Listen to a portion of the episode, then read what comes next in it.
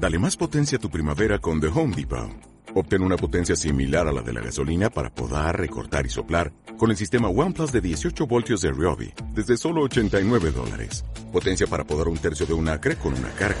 Potencia para recortar el césped que dura hasta dos horas. Y fuerza de soplado de 110 millas por hora. Todo con una batería intercambiable. Llévate el sistema inalámbrico OnePlus de 18 voltios de Ryobi. Solo en The Home Depot. Haces más. Logras más.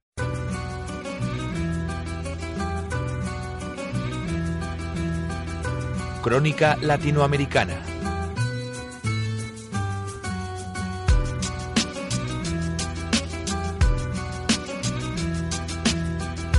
Como decimos, palabras alentadoras las que ha lanzado el presidente del gobierno en ese encuentro con empresarios estadounidenses. No sabemos si por esa vinculación que tiene nuestro país con Latinoamérica también será algo positivo para la región. Para ello hablamos con Gisela Turaccini, cofundadora y CEO de Black Bear. Gisela, muy buenos días.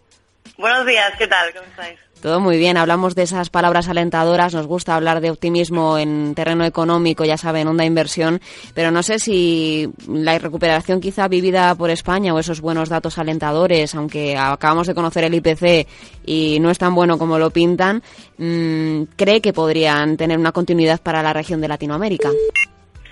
Sí, sin lugar a dudas, la, economía latinoamericana, como sabemos, bueno, hemos podido analizar, podría crecer un 3,5% en 2014, lo que se traduce en un 0,6% más que en 2013, pues confirmando de esta manera la recuperación eh, económica mundial.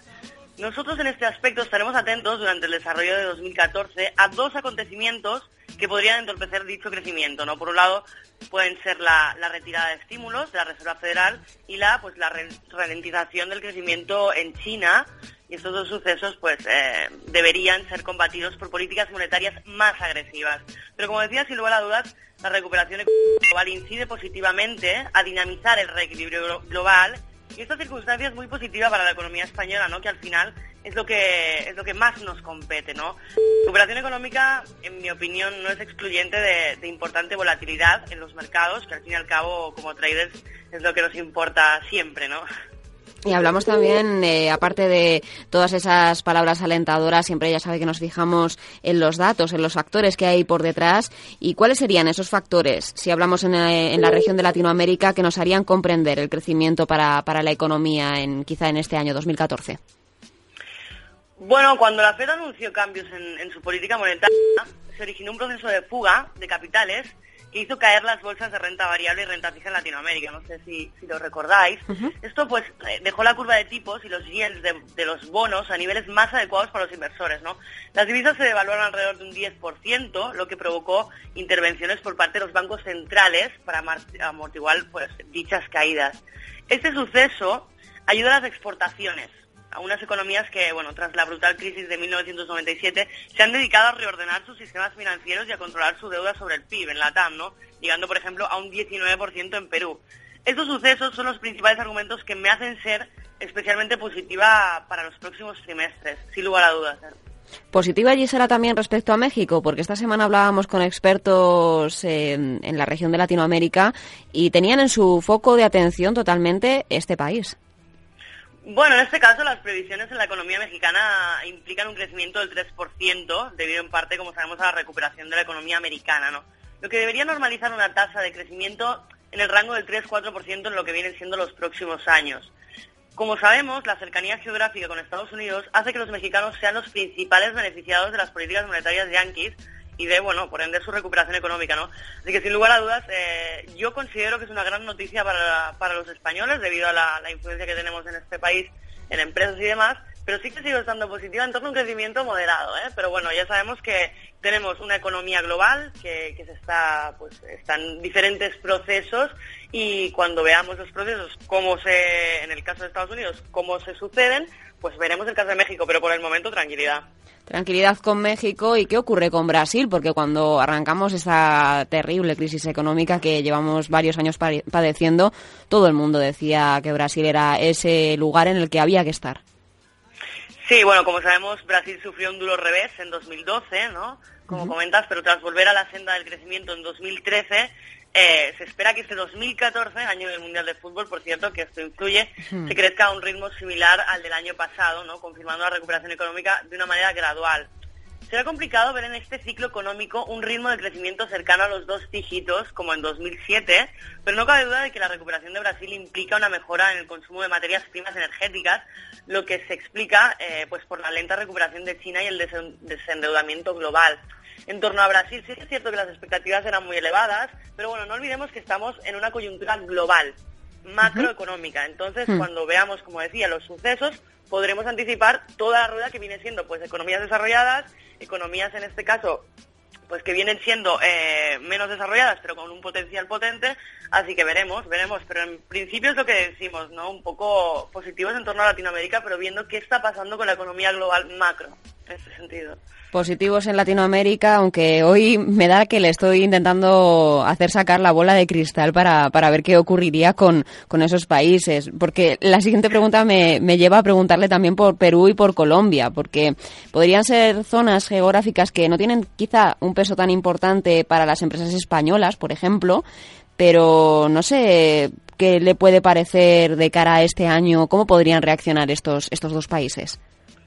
Bueno, nosotros en torno a las, predicciones, como dices Ana, somos hmm. traders, por tanto, lo único que nos compete siempre es la operativa y hoy, el ahora. Es decir, yo lo que pasará mañana no lo sé y si te soy sincera, como trader no me importa. Como economista sí, porque me gusta analizar el mercado.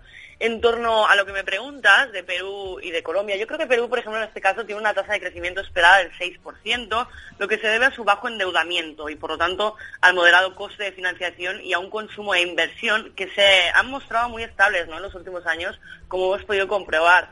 Eh, pues la demanda externa, gracias a la devaluación de las divisas, debería seguir creciendo lo que repercutirá muy positivamente sobre el PIB.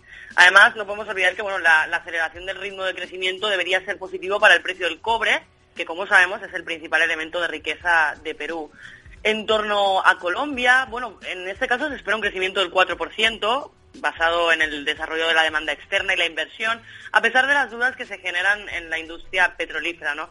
Definitivamente yo creo que la economía global está preparada para dar el paso definitivo hacia la recuperación económica, por lo que deberíamos estar muy atentos a la pericia de la Fed. Es lo que comentaba antes, ¿no? Al global, a la hora de retirar los estímulos, puesto que más allá de la burbuja bursátil, Bernanke, en mi opinión, pues eh, ha logrado salvar la economía mundial. ¿Y qué opina? Estamos hablando de materias primas que podrían ser representativas para ese crecimiento en determinadas regiones de Latinoamérica. No sé qué opina respecto a las divisas, porque estamos viendo repetidas devaluaciones del peso del dólar y del dólar blue y no sé qué le parece, cómo podría afectar quizá a Argentina. Bueno, en este caso el Banco Central sigue a lo suyo, no atacando el, tipo de cambio y dejando al dólar blue a, a 11 dólares.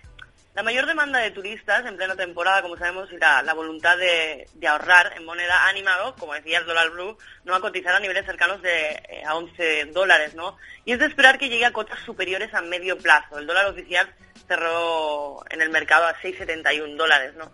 Considero que los problemas económicos del país eh, lastran la inversión internacional, como es evidente, puesto que la fuerte inflación complica constantemente cualquier proyecto empresarial, ¿no?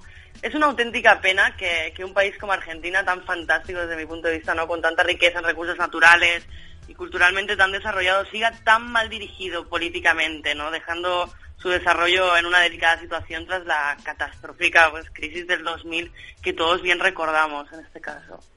Pues Gisela Turasini, cofundadora y CEO de Black Bear. Hemos hecho un repaso al final por México, Brasil, nos hemos ido también hasta Perú, Colombia y, y a viajar a Argentina. Así que hemos hecho prácticamente un recorrido total por Latinoamérica. Sí. Para lo que necesitéis, hacemos otro recorrido cuando queráis. Pues hacemos un recorrido, si le parece, en una semana. ¿De acuerdo, Gisela? Fenomenal, muchas gracias. Gracias.